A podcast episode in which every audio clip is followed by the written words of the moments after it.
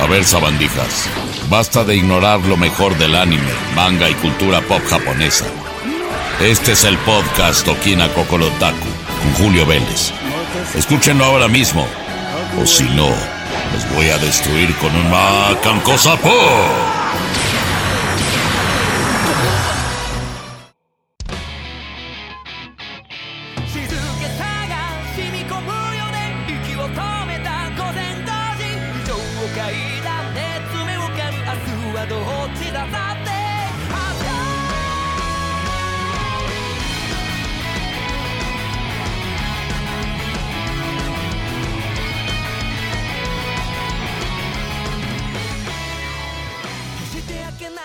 Mis queridos amigos, ¿cómo están ustedes? Yo soy Julio Vélez y caray, qué contento me siento en este primer programa de la temporada 3.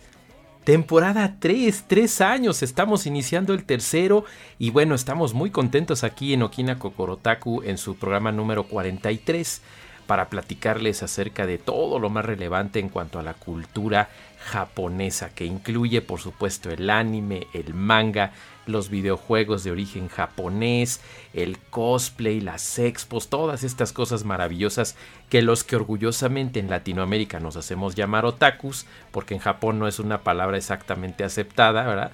No se sienten contentos de que allá los llamen otakus, pero nosotros sí nos sentimos muy felices de ser otakus y de estar aquí tan emocionados con todos estos avances y todas estas cosas que llegan hasta nuestro continente como nunca antes. Créanme, yo que comencé con esto en los años 70 del siglo pasado, eh, definitivamente las cosas eran mucho más difíciles que ahora poder ver un buen anime desde casa en una plataforma en alta definición, a veces hasta en 4K como eh, Great Pretender ahí en Netflix. Eh, cosas maravillosas, estrenos casi simultáneos en Funimation con Demon Slayer, la venta, la preventa que ya inició de, Comisa, que finalmente va a llegar a América Latina en español, el manga gracias a Panini Manga, muchas maravillas que tenemos a nuestra disposición. Y 2022, el año con el que arrancamos el programa 43 de la temporada 3 de Okina Kokorotaku, pues nos, no podemos sentirnos más agradecidos. Y más agradecido estoy yo con ustedes. Yo soy Julio Vélez, ya lo saben, síganme en Twitter y en Instagram, arroba Julio Vélez. Muy agradecido, queridos amigos que nos escuchan en 19 plataformas diferentes, arrancando desde Voz Sprout, y entonces ahí estamos en Apple, en Google, en Spotify, en Amazon Music y todas estas en este cúmulo de, de podcast que tenemos en Spoiler Time, donde también me pueden leer spoilertime.com, en anmosugoi.com también estoy y en Cine Premier ahí estoy de vez en cuando porque bueno, ahí está medio extraña la cosa, pero estoy contento de platicar con ustedes en esta ocasión. Estamos escuchando algo que quiero decirles, eh, bueno, están escuchándome algo que quiero decirles como agradecimiento. Boss Sprout nos anunció que hemos rebasado los 4000 las 4000 descargas del podcast Okina Kokorotaku y estamos muy contentos por haber tenido este logro.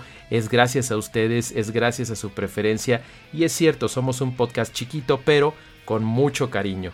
Tenemos eh, en un solo año, en 2021 tuvimos 20 episodios eh, publicados. Les, les, prometemos que vamos a lanzar más episodios este 2022. 427 minutos de contenido y solamente en el año 2021 1801 descargas. Estamos muy felices, muy felices de poder llegar con ustedes. La ciudad principal a donde hemos llegado es México, Ciudad de México, pero queremos que de toda América Latina nos sigan escuchando y vamos a platicarles sobre cosas muy interesantes en este programa número 43. Para comenzar y para abrir así no se puede abrir con broche de oro porque el broche de oro cierra, pero un portal revestido de oro y de guirnaldas tenemos el estreno y me encanta que coincida con esta semana porque justamente el 6 de enero del año 2022 se estrena en una cantidad enorme de cines de salas Cinépolis tanto en México como en Brasil. My Hero Academia, War Heroes Mission, Boku no Hero, la tercer película anime que orgullosamente llega a salas de cine en Latinoamérica. Bueno, Lo que hicieron nuestros amigos de Funimation Latinoamérica es que primero hicieron el lanzamiento en Brasil y México, pero yo estoy totalmente seguro que nuestros amigos de Chile, de Ecuador, de Argentina muy pronto van a tenerla también porque hay salas Cinépolis en toda América Latina, incluso en algunas partes de los Estados Unidos, y solo es cuestión de tiempo. ¿Por qué es tan importante? Por tres cosas diferentes. La primera, como pueden leer en mi artículo en spoilertime.com, donde hago la crítica de, de, My Hero Academia 3, digámosle, que es la tercera película anime, es porque en sí la película es una maravilla. 104 minutos, una animación impecable, de verdad impecable. O sea, la primera y la segunda película digamos que se ven bien, pero la tercera se ve espectacular. Le echaron muchísimas ganas para hacer algo verdaderamente memorable y es algo que nos emociona muchísimo porque no es como si estuvieras viendo la serie, o sea, está muy bien realizada y definitivamente no hay problemas de, de, de, cuadros ahí mal hechos o algunas cositas que no se vean bien. Los estudios Bones echaron toda la carne al asador y nos entregan una película hermosa de una duración más allá de lo normal para una película animada, 104 minutos, está fabulosa, la dirección de Kenji Nagasaki es impecable, el trabajo de fotografía de Mayuko Furumoto junto con Kumiko Sakamoto y el elenco que regresa de nuevo, el elenco original de, que, hemos escuchado en la serie y por supuesto en las películas anteriores. Pero hay una cosa muy interesante. Bueno, yo no supe si, si hicieron doblaje al portugués porque va a llegar a Brasil eso sí no nos lo indicó eh, Funimation Latinoamérica, pero lo que sí me queda clarísimo es que van a poder acudir a su sala de cine y esta es la segunda cosa que a mí me fascina para verla tanto en japonés con un perfecto subtitulaje como en español. Y saben qué? Mejoraron las voces. Por ahí se había hecho un gran esfuerzo por doblar la primera y la segunda. Pero en esta ocasión la voz de, Sebastián Regio como Izuku, es muy superior a los trabajos previos. A mí no me gustaba la voz chillona de Héctor Mena, por ejemplo. Eh, ahora queda excelente, se oye muy adecuada con Deku. el trabajo de Rómulo Bernal como Bakugo, Juan Felipe Sierra Cortés como Todoroki, All Might con la voz de Orlando Noguera, el cuate que nos ha entregado tantas cosas fabulosas en South Park. Es una verdadera maravilla. El doblaje está fabuloso, así es que no lo duden ni por un momento si la quieren ver en ese idioma. La película es muy emocionante, se ve muy bien, ya les dijimos estos elementos, pero el tercero y el que más me emociona de todo eso es que yo felicito a, las personas de Konichiwa por habernos traído tanto anime y estoy seguro que en cuanto pase la pandemia y todas estas situaciones volverán a ser de las suyas y nos volverán a traer cosas maravillosas. Pero en este momento yo estoy muy emocionado porque se trata de la primera película distribuida en salas de cine por Funimation Latinoamérica, que ya el año pasado nos había dado la gran bendición, el gran gusto de tener las eh, la plataforma de Funimation en Latinoamérica y en Brasil. Eso está fabuloso porque ahorita podemos ver películas, series, eh, Demon Slayer eh, cada semana, el estreno de la nueva temporada y cientos de animes que tienen tanto de catálogo como los que tienen de estreno. Estupendos trabajos de doblaje, la plataforma es mucho más estable. Bueno, además de eso están cumpliendo su promesa primero con esta película de My Hero Academia, que es la tercera, pero seguramente va a haber más, porque ellos prometieron que nos iban a dar a los otakus de Latinoamérica más contenidos fabulosos y My Hero Academia Misión Mundial de Héroes es entrar con el pie derecho a esta maravilla. Todavía Funimation, ¿eh? me deben Robotech. Quiero Robotech, por favor, como prometieron en, en la plataforma, en Funimation, y también la edición especial de formato Blu-ray que también se anunció el año pasado. Yo seré cliente asiduo porque me encanta Robotech, aunque sea una construcción del fallecido Karl Masek, pero fue algo que nos hizo entrarle al anime a muchos de nosotros en los años 80. Bueno, yo entré un poco antes, pero lo afiancé en los años 80. Entonces, no se pierdan My Hero Academia World Heroes Mission, ya está disponible para cuando ustedes estén escuchando este podcast de Okina Kokorotaku número 43. Si están en México, en cientos de salas. En, pues, yo creo que sí llega a los cientos. Y en Brasil, pues también una enorme cantidad de salas. Y aquí va la cosa maravillosa con lo que les dije de Funimation. Con Ichiwa lograba con la alianza con Cinepolis que hubiera funciones de fin de semana. En este caso, ustedes entran a la aplicación de Cinepolis o al sitio oficial o van a la taquilla y hay funciones toda la semana, de lunes a domingo. Esto está increíble porque va a tener un éxito mucho mayor y estoy seguro que esta alianza tan fuerte entre Funimation Latinoamérica y Cinépolis va a dar como fruto que haya más películas. Es cierto que se acerca Bell, ese es por parte de Corazón Films. No sé cómo le vaya a ir, no sé cuántos días, si vaya a estar los 7 días de la semana, pero este primer paso que está dando Funimation es algo que créanme, incluso cuando trabajé yo en una empresa eh, japonesa para tratar de traer películas acá, es sumamente difícil que una distribuidora como Cinepolis o Cinemex logren meter películas anime toda la semana. Así es que este es un gran logro. Váyanla a ver, apóyenla, inviten a sus amigos, recomiéndenla, porque solamente de esta manera va a crecer el anime en México y en el resto de América Latina. Así es que no se la pierdan amigos, ya saben, está en cartelera. Yo ya la vi, la vi en español, la vi en japonés y puedo garantizarles que les va a encantar. Incluso si ustedes se llevan a alguien novia, novio, este, primo, sobrino, esposa, esposo, van hacer que se divierta porque aunque no conozca la franquicia es cierto que hay ciertas cositas que van a decir órale y les van a explicar a ustedes en dos tres frases. Pero la película es autosustentable es una aventura de superhéroes jóvenes eh, trabajando con héroes maduros y salvando a la humanidad en diferentes partes del planeta. Eso no puede fallar y les va a gustar muchísimo Queridos amigos, este es el primer segmento de Okina Kokorotaku número 43.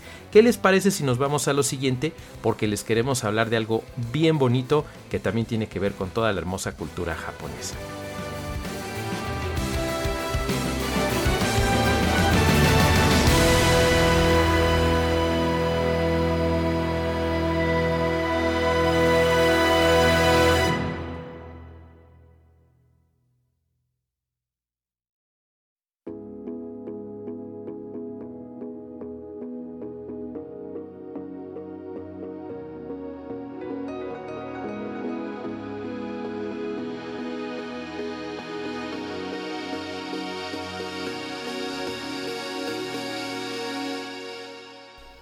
Y ahora lo que quiero hacer con ustedes amigos es un ensayo, un repaso y un lo mejor, lo peor. Acuérdense que si están o no están de acuerdo con lo que yo comenté, pueden hacérmelo llegar de una manera eh, amable, amena y diplomática. Lo platicamos y yo les respondo de la misma manera ahí en Twitter, arroba Julio Vélez. Porque hace algunos días, un par de días antes de que finalizara el año 2021, escribí dos artículos para spoilertime.com. Uno era sobre las mejores películas y series anime de 2021 y el otro sobre las peores películas y series anime de 2021. Así es que, ¿qué les parece si aprovechamos ahorita la ocasión para hablar de ellas? No es un ranking, no es un 10, 9, 8, 7, 6, 5, 4, 3, 2, 1, no. Simplemente mencionamos cuáles fueron las mejores películas y series de 2021 y las peores. Y entonces ustedes pueden leerlo simultáneamente, escucharlo, no vayan a estar manejando y quieran abrir su teléfono, no, no. Cuando entren, vean a, estén en su casita, estén a gusto con su dispositivo en un lugar seguro, entren a spoilertime.com, busquen estos dos artículos que estaré copiándoles en breve en Twitter, eso sí, mientras me están escuchando lo van a poder ver, ya va a estar publicado. Y Vamos con la lista. De las mejores películas. Nos encantó y podríamos tener en primer lugar absoluto, si fuera necesario elegirla, Evangelion. Try Upon a Time o Evangelion 3.0 más 1.01, porque acuérdense que hubo una versión final que pues llegó finalmente a todo el planeta gracias a los señores de Amazon Prime Video que fue una cosa fabulosa porque hasta llegó en 4K, se vio genial, llegó exactamente el día que prometieron a nivel mundial. Los mismos japoneses enloquecieron porque allá también la estrenaron en formatos de streaming, por supuesto, allá estuvo en cine y fue fabuloso. Un amigo mío la fue a ver hasta en IMAX, imaginen. Entonces, 26 años para que llegara esta película, se completara el ciclo y se cerrara de una manera tan perfecta y tan hermosa, es algo que nos hace verla como de lo mejor de 2021. Otra de las series, en este caso Comic and Communicate, que ya les hemos hablado de esto aquí en Okina Kokorotaku, y que justamente acaba de terminar la segunda, la primera temporada, con un hermoso anuncio. Ustedes tienen que ver esta maravilla en Netflix. No soy fan de los subtítulos, ya se los dije en un artículo de Spoilerman, de Spoilerman, háganme favor, de Spoiler Time. También en mi Twitter, arroba Julio Vélez, comenté yo, despotriqué contra el eh, persona esta que, pues, profesional, entre comillas, que, subtituló eh, la serie del japonés al español y puso Amigue. Ah, Dios mío, qué horror, qué horror. Pero se viene algo muy interesante en cuanto al doblaje. No les puedo decir más, pero los puristas que saben que en japonés no existen esas barrabasadas, ni les interesa que existan, se van a enamorar de lo que viene. Pero la serie es maravillosa, las aventuras de esta niña cómica es súper tímida, aunque no terminó propiamente en 2000, bueno sí, terminó en 2021 la transmisión, quedó como algo de lo mejor, con solo 12 episodios, pero el hermoso anuncio en el episodio final de que se viene la segunda temporada lo hace algo muy, muy memorable para nosotros. Beastars temporada 2, también de Netflix, también una maravilla y que supera a su misma primera temporada que de por sí fue maravillosa. Olvídense de los infantilismos de utopía y los animalitos antropomorfos, no, no, no. Beastars es en serio y es fuerte, así es que véanla, les va a encantar, está muy padre. El anime serie que para mí se agarró a golpes con Komisan como el mejor anime en serie en 2021 fue Miss Kobayashi's Dragon Maid S que simplemente no tiene un episodio con un solo error en su manufactura, en sus actuaciones, en la animación, en la edición. Son simplemente perfectos y extraordinariamente divertidos. Ambas series van de la mano como lo mejor de 2021 y siendo KyoAni que resucitaron de ese terrible ataque incendiario que sufrieron allá en Japón, definitivamente queda como nuestras favoritas. Love Live Superstar, también otra de las maravillas, en este caso musicales, de los estudios Sunrise, aunque solamente fueron dos episodios, revitaliza la franquicia Love Live y definitivamente va a hacer que crezca mucho más estas niñas que cantan tan hermoso. Sonny Boy, quizás el anime más raro, es un gusto adquirido, es extraño, pero definitivamente vale la pena verla, está muy bien escrita, muy bien diseñada y la pueden ver exclusivamente en ese caso en Funimation. Y hablando de exclusivas, Eden Zero fue una de mis favoritas personales.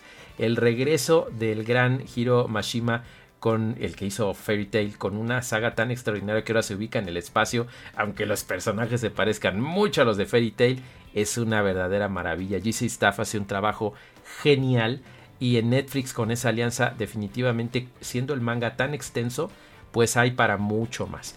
Hablando de animales antropomorfos, seguimos teniendo Taxi, que es otra de las grandes maravillas y grandes descubrimientos eh, junto con Beastars, que ya era temporada 2 y que definitivamente queremos va más de esta serie tan peculiar, de esta morsa taxista investigadora de crímenes. Van a ver, es una verdadera maravilla. Esta la pueden ver en Crunchyroll. Pero en Disney Plus no hay anime. Solamente Star Wars Vision, que es una antología de cortos que también les he platicado en mi Twitter, en arroba Julio Vélez, en spoilertime.com les hemos platicado y aquí mismo en el podcast Okina Kokorotaku, algo muy muy bonito. Hace rato con My Hero Academia les hablaba de Bell, esta maravilla de Mamoru Osoda que va a llegar a principios de este año, más o menos por el 20 de enero se va a estrenar en Latinoamérica, al menos en México. Es el director de Wolf Children y es una verdadera joya. Yo espero que de verdad eh, para cuando estén oyendo esto todavía no van a estar las nominaciones al Oscar, pero ojalá ahora sí pelen al anime y la metan como mejor película animada, al menos nominada, porque ya sabemos que le van a regalar el Oscar a Pixar o a Disney, no hay pierde. The Hike Story, otra de las grandes series, pero no la entiende mucha gente. Es de Science Saru, es de una comprensión difícil porque es el género histórico y místico y es para gustos refinados, pero véanla, véanla por favor en Funimation, de verdad que vale la pena junto con JoJo's Bizarre Adventure, que es nuestro último lugar, pero no de que sea menos importante, especialmente el Stone Ocean, el arco Stone Ocean de JoJo's Bizarre Adventure, que está en Netflix y que es fabulosa porque la nueva waifu y la nueva encarnación de JoJo es Joy Kujo, que es maravillosa. Tienen que verla, tienen que ver la serie. Y algo muy interesante, ¿eh? pueden empezar a verla sin, sin haber visto los seis arcos anteriores. ¿eh? Ojo, pero después lo van a querer ver. Eso se los aseguro. Y vámonos un poquito más rápido con lo peor. Porque, bueno, esa es otra lista. Ahí la pueden buscar en Spoiler Time. Pero es películas, eh, series anime de 2021. Ay, tenemos el horror y la decepción de Promise Neverland temporada 2. Que cayó tanto de mi gracia después de la majestuosidad de la temporada 1. Yo no sé qué es lo que sucedió. El manga sigue siendo magnífico. Pero es una verdadera deshonra la adaptación de la segunda temporada. Otro de los adefesios horrendos y grandes errores de Netflix en 2021 fue Record of Ragnarok, una mezcla horripilante entre Caballeros del Zodiaco Dragon Ball y Furia de Titanes, que la narrativa, no sé si desde el manga sea así, pero es pésima, horrible, no se sabe qué género está realmente y definitivamente es algo muy malo.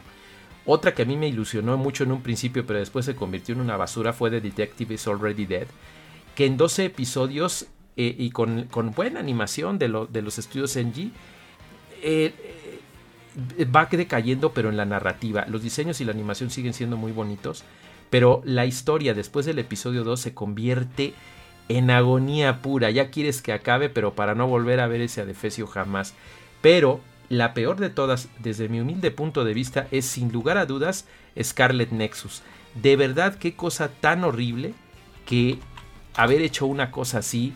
Definitivamente yo no sé dónde tenían la cabeza. Eh, eh, es que fue un proyecto combinado. Es que voy a la otra, me equivoqué un poquito con el título porque se trata de un proyecto conjunto que hizo Bandai Namco para hacer la, el videojuego y también la película o la serie este, para Funimation, pero lamentablemente no les quedó bien. De hecho, spoilea la adaptación anime al videojuego. Y aunque en otra lista y en, nuestro podcast hermano que es Jefe Final tenemos Scarlet Nexus como uno de los mejores videojuegos de 2021, irónicamente el anime es uno de los peores de 2021. Otra que no nos gustó nada fue Battle Athletes, Victory Restart, que es el remake de un concepto de 1997, donde sí salían lindas chicas curvilíneas corriendo y haciendo atletismo, pero la nueva parte que es así como en el futuro empieza muy bien, se siguen viendo traseros eh, para los que quieran el fanservice, pero es insoportable la historia y excesivo el fanservice. Definitivamente la trama es absurda y, es totalmente eh, innecesaria. No la vean, no la vean. Otra de las decepciones, no que necesariamente sea un desastre, pero sí una decepción eh, fina de Pirate Princess, una exclusiva de, Crunchyroll, que nos dolió porque la animación y, los diseños de personajes son fabulosos, pero la historia es confusa. No sabes si es un drama, no sabes si es comedia, no sabes si es acción y definitivamente el desarrollo es muy desafortunado. Otra de las cosas que también odié fue So I Am a Spider So What, que definitivamente es una de las cosas más horribles que he visto. Esta supuesta sátira al género y se cae, se cae muy pronto. Qué chistoso yo como una rima. Los 24 episodios son nefastos. La, arañita es bastante odiosa y no, no, no, definitivamente no funcionó. Igual que Cheat Pharmacy's Slow Life, Making a Drugstore in Another World, que aparte del título largo es patético y horrible porque es un cuate que acaba en un Isekai, pero es un boticario de pueblo. E, es horrible, no la vean. No la vean, igual que Farewell My Dream Creamer, First Touch, que si el anime es malo, la película anime es peor. no la vean. Y es muy triste porque es el autor de Your Rain in April eh, y se trata de chicas jugando soccer, lo cual es una premisa muy interesante desde mi humilde punto de vista, pero a la hora de ejecutarlo es una verdadera porquería. No la vean, no la vean, se los juro. Y la peor de todas, la peor de todas, ahora sí que me confundí hace ratito, es X Arms. Una exclusiva de Crunchyroll que les quedó horripilante porque lo que era una, un excelente manga de High Rock 14 tomos, fabulosa, pero los estudios de Visual Flight hicieron la peor combinación de 2D y 3D que existe en la historia del anime. Es horrenda. Los diseños son desproporcionados, está mal hecho, las secuencias son ridículas, parece una, una animación mal hecha de PlayStation 2. Es eh, totalmente horripilante. No la vean, por favor, es una cosa espantosa. Y mi última decepción del año fue Knights of Sidonia, Love Woman in the Stars que es una película que concluye la maravillosa serie que habíamos tenido en Netflix hace años. De hecho, fue el primer anime que entró a Netflix cuando inició. Era una buena serie, Nights of Sidonia. Y lamentablemente ahora está disponible la película en Funimation, pero no está la serie. Entonces es muy triste porque la película corre demasiado rápido para tratar de contar el final. Pero si tú quieres, si tú viste como yo el, el anime en Netflix, eh, pues bien, ¿no? Te acuerdas más o menos pero como no hay referencias y ves la película no vas a entender absolutamente nada a pesar de que estás consciente de que la historia es muy buena. Entonces es una gran decepción que se va a arreglar si Funimation decide meter las temporadas anteriores para que tengamos la historia. Lo que no van a lograr resolver es que está muy carrereado y tristemente no se puede resolver eso de una manera eh, correcta. Así amigos, terminamos con este conteo de lo mejor y lo peor de 2021. Espero que les haya gustado. Leanlo por favor completito y hasta puse videos y trailers ahí en los artículos de spoilertime.com. También terminamos este programa número 43 de Okinako Korotaku, que es, acuérdense, el primero de la temporada 3 y que queremos hacer muchas más, pero es gracias a su preferencia. Se vienen sorpresas muy bonitas, vamos a tener invitados, entrevistas, y unas enormes sorpresas que estamos preparando. Sobre todo aguanten porque vamos a tener algo muy grande en cuanto a los premios del anime. Y no estoy hablando de Crunchyroll, estoy hablando de Anmo Sugoi. Mientras tanto, les sugiero que entren. Les voy a poner la dirección ahí en mi Twitter, arroba Julio Vélez, para que no se les olvide. Pero ahorita sí les voy a decir. Anmosugoi.com, entren a la parte Vota por tu anime. Ojo, anmosugoi.com, entren a Vota por tu anime, ahí en Home. Y estamos hablando de los Latin Anime Awards 2022. 13 categorías van miles, miles de otakus de toda Latinoamérica votando y van a ser muchos más. Entren por favor, voten y prepárense porque muy pronto les tendré más noticias emocionantes. Ahí van a poder votar sobre mejor anime de acción, mejor opening, mejor closing, mejor anime revelación, anime más esperado, Van a ver qué maravilla. Voten por favor y después les contaré más sorpresas. Mientras tanto, recuerden seguirme en Instagram y en Twitter. Soy Julio Vélez, arroba Julio Vélez, está bien fácil. Y no dejen de suscribirse y sugerirle a nuestros amigos que se suscriban a nuestro programa quincenal de Okina Kokorotaku. 19 plataformas diferentes, prácticamente son todas las plataformas de podcast. Y también suscríbanse a nuestro podcast hermano que es Jefe Final. Queridos amigos, ha sido un gusto saludarles. Consuman legal el anime, el manga, los videojuegos. Esto nos da grandes premios y grandes bendiciones como Comisan el manga, My Hero Academia en el cine, eh, esta maravilla de los premios de Anmo Sugoi y tantas y tantas cosas más que podemos disfrutar en casa y muy pronto saliendo de casa. Mientras tanto, cuídense mucho, no se confíen, no se quiten el cubrebocas, no se crean tonterías de antivacunas. Solo vamos a salir de esto si le echamos muchas ganas todos. Cuídense, soy Julio Vélez y hasta la próxima.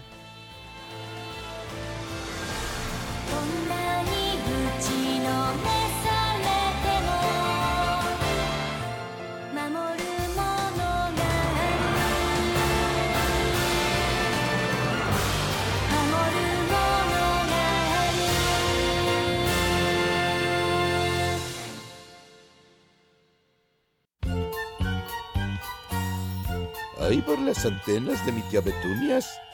Qué bueno estuvo este programa de Okina Gogorotakus. Los esperamos en el siguiente programa es con todo y las esferas del dragón.